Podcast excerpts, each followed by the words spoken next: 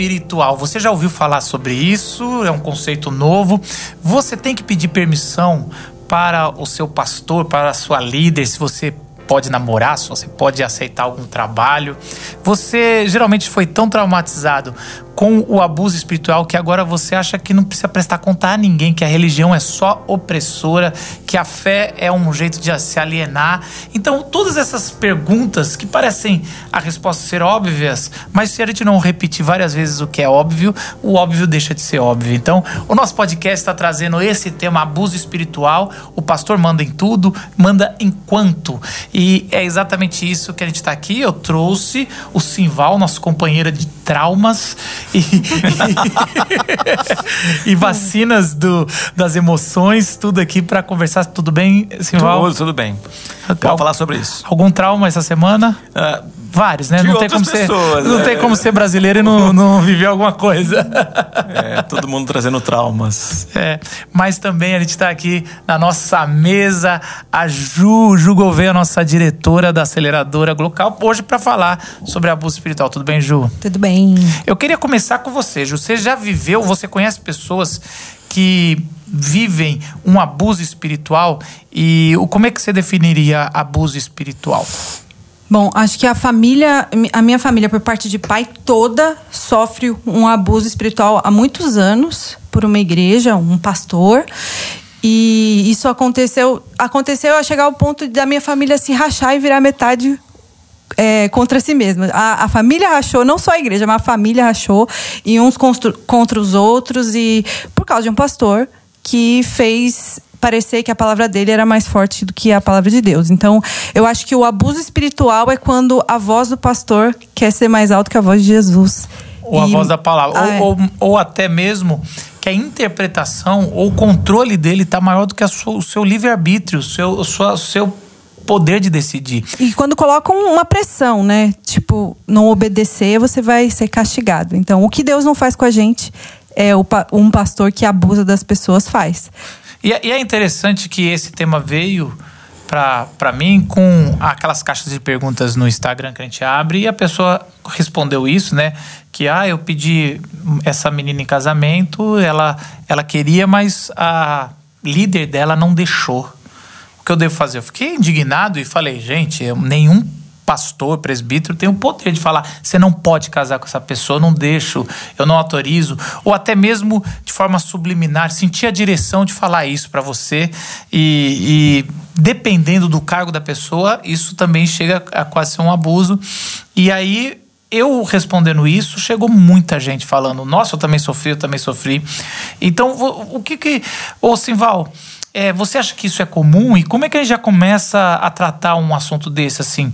Como é que a gente identifica uma igreja ou uma liderança abusiva? É, isso é comum, mais do que a gente gostaria. Não, na, é, eu acho que não passa quem está aberto aí como, como pastor, é, o, a, gente que está fazendo terapia, é, os terapeutas, né? Estão encontrando o tempo todo gente que passou por isso. E é, é, é, triste porque era um lugar né, para a gente falar assim: quem encontra com o Evangelho, quem encontra com Jesus, encontra liberdade.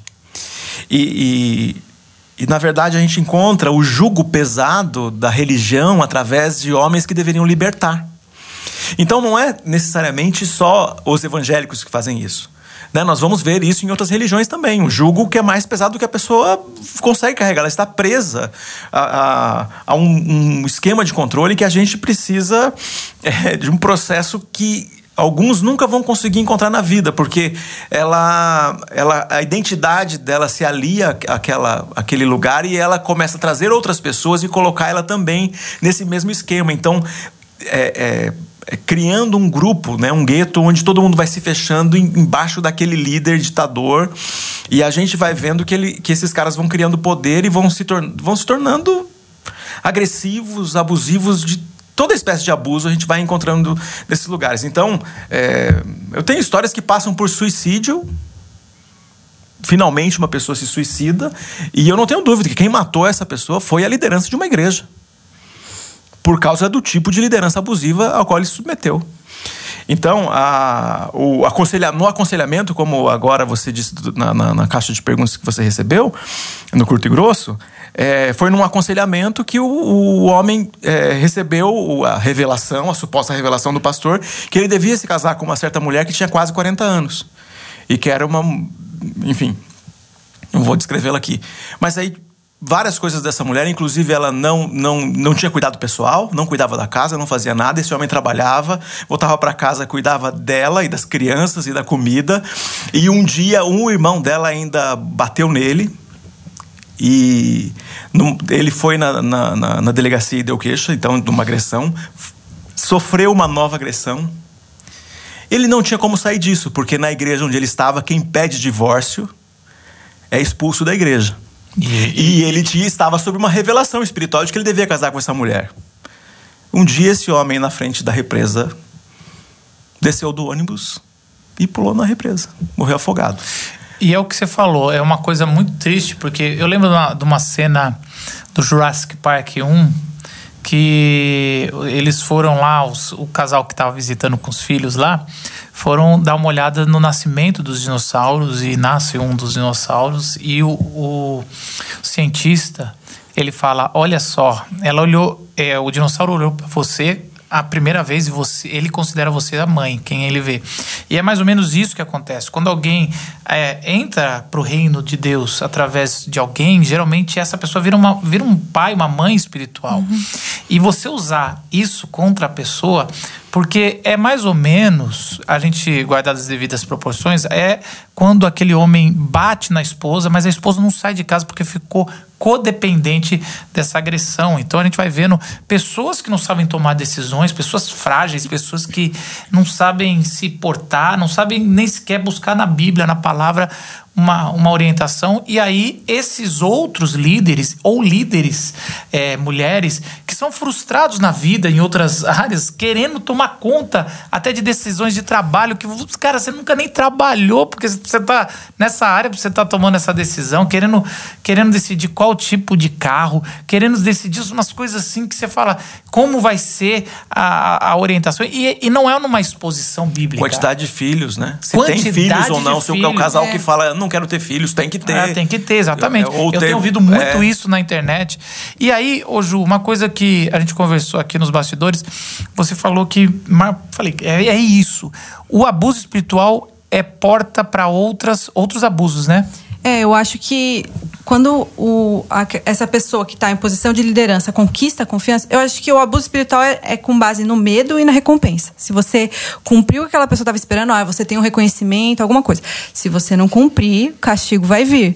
E isso vai trazendo as pessoas, porque a gente gosta de recompensa, a gente gosta de ser reconhecido, né? Então, a gente vai se aproximando e a gente fica numa posição em que a gente confia tanto naquela pessoa cegamente que ela pode abusar não só é, espiritualmente, mas acho que financeiramente. Eu já vi muito financeiramente, assim. Básico é, um, né? É, aquele. aquele os, cara, os caras fazem mais de um momento. Se sua igreja faz mais de um momento de colheita de oferta constantemente, já está errado. É. E a gente sabe de relatos que fazem três momentos. Se o pastor pede dinheiro, eu acho assim, pede Tem dinheiro tá emprestado, tá dizendo assim, eu vou investe aqui, não sei o quê.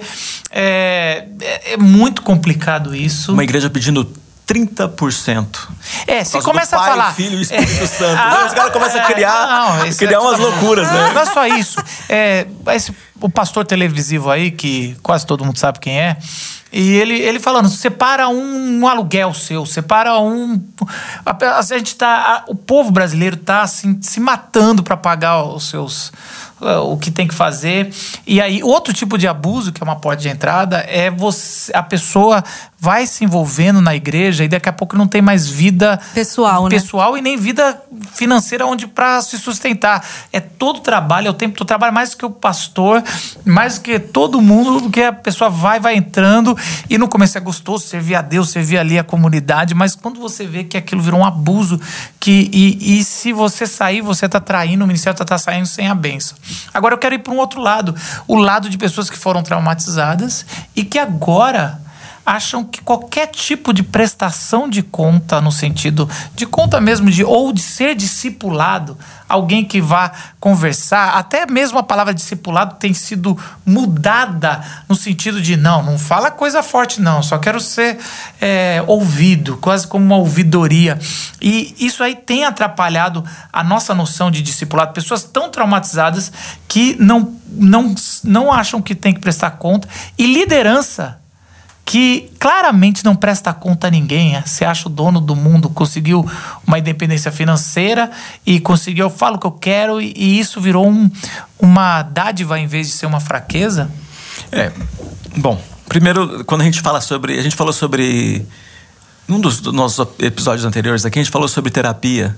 E um dos processos de terapia é saber que você também tem esse mesmo processo com outra pessoa.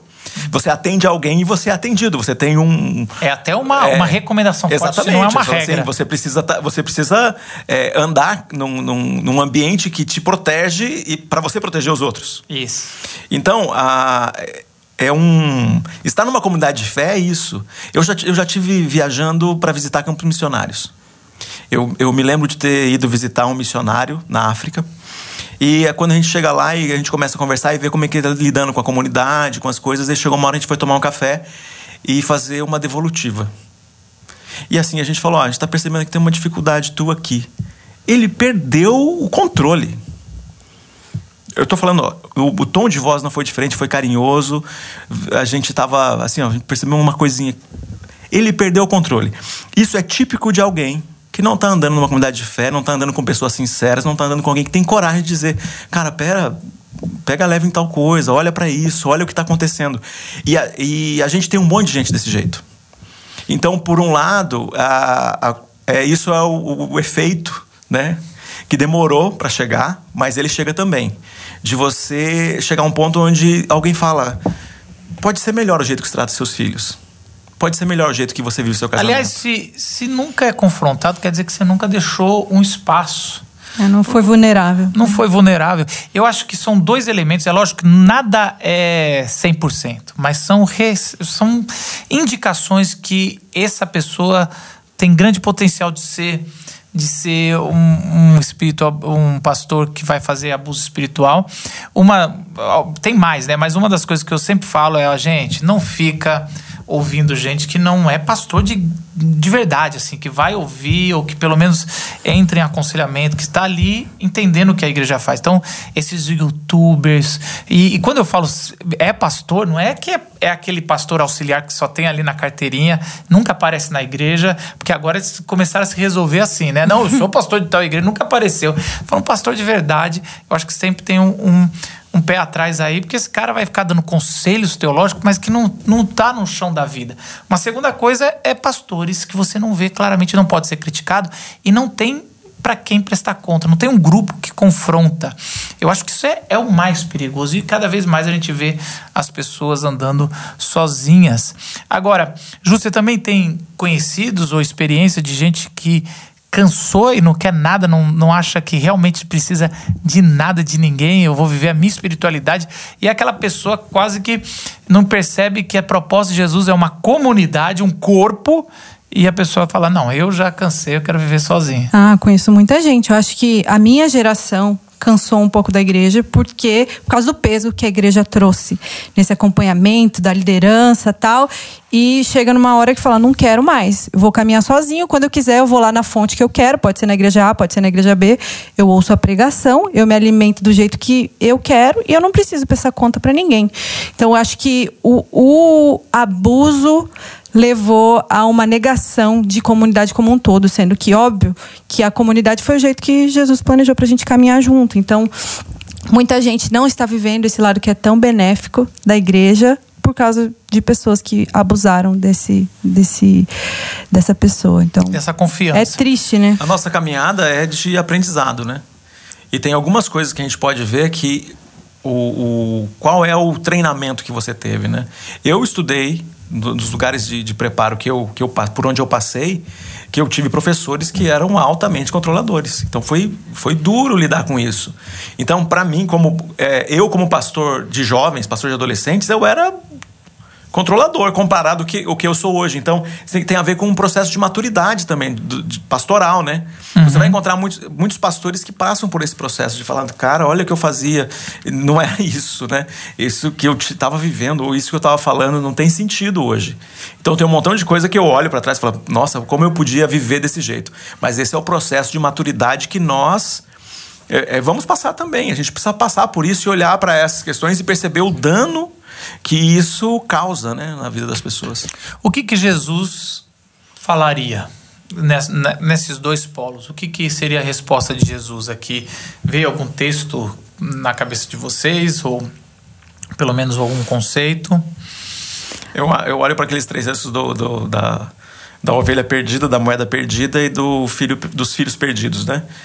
de, de, Lucas, né? A gente vai falar do, da, da ovelha que se perdeu, ela se perde por inocência.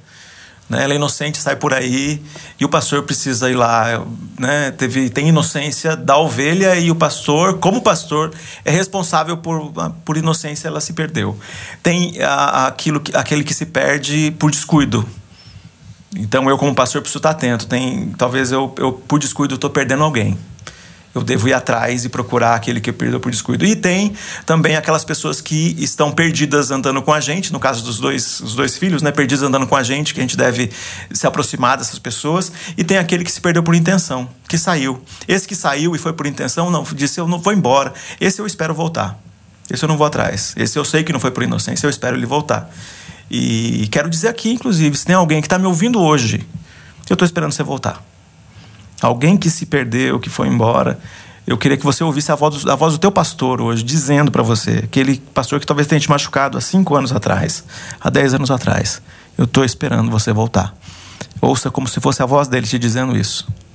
Para o seu coração que pode, nesse momento, ser restaurado e você voltar a viver aquilo que uma comunidade de fé deve viver, onde você é perdoado e pede perdão, onde você cuida e é cuidado.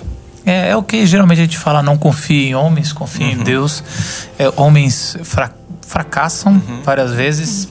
E eu tenho certeza que se você sofrer um abuso, você só tem um lugar para você ser curado. O abuso do abuso espiritual é, é, é, diante de Deus e é com a igreja, a igreja verdadeira. E aí você tome mais cuidado, mas não quer dizer que nós vamos caminhar sozinhos. Caminhar sozinho tem vários perigos vários perigos, porque está sozinho, como diz a parábola mesmo, você está perdido e aí você está vulnerável. Então, o verdadeiro pastor é, o, é Jesus, e é nele que a gente tem que caminhar, e é nele que a gente tem que projetar, e alguns aqui conseguem ter fagulhas desse ministério de uhum. Jesus, mas o verdadeiro pastor dá a vida pelas ovelhas. Sim. E até então não conheci nenhum que dá vida pelas ovelhas aqui da terra, a não ser Jesus. Parece óbvio, mas a gente tem que falar sobre isso, porque pessoas estão sendo abusadas e pessoas estão caminhando sozinhas. E o óbvio precisa ser dito à luz do Evangelho. A gente se vê na próxima semana com o podcast Glocal.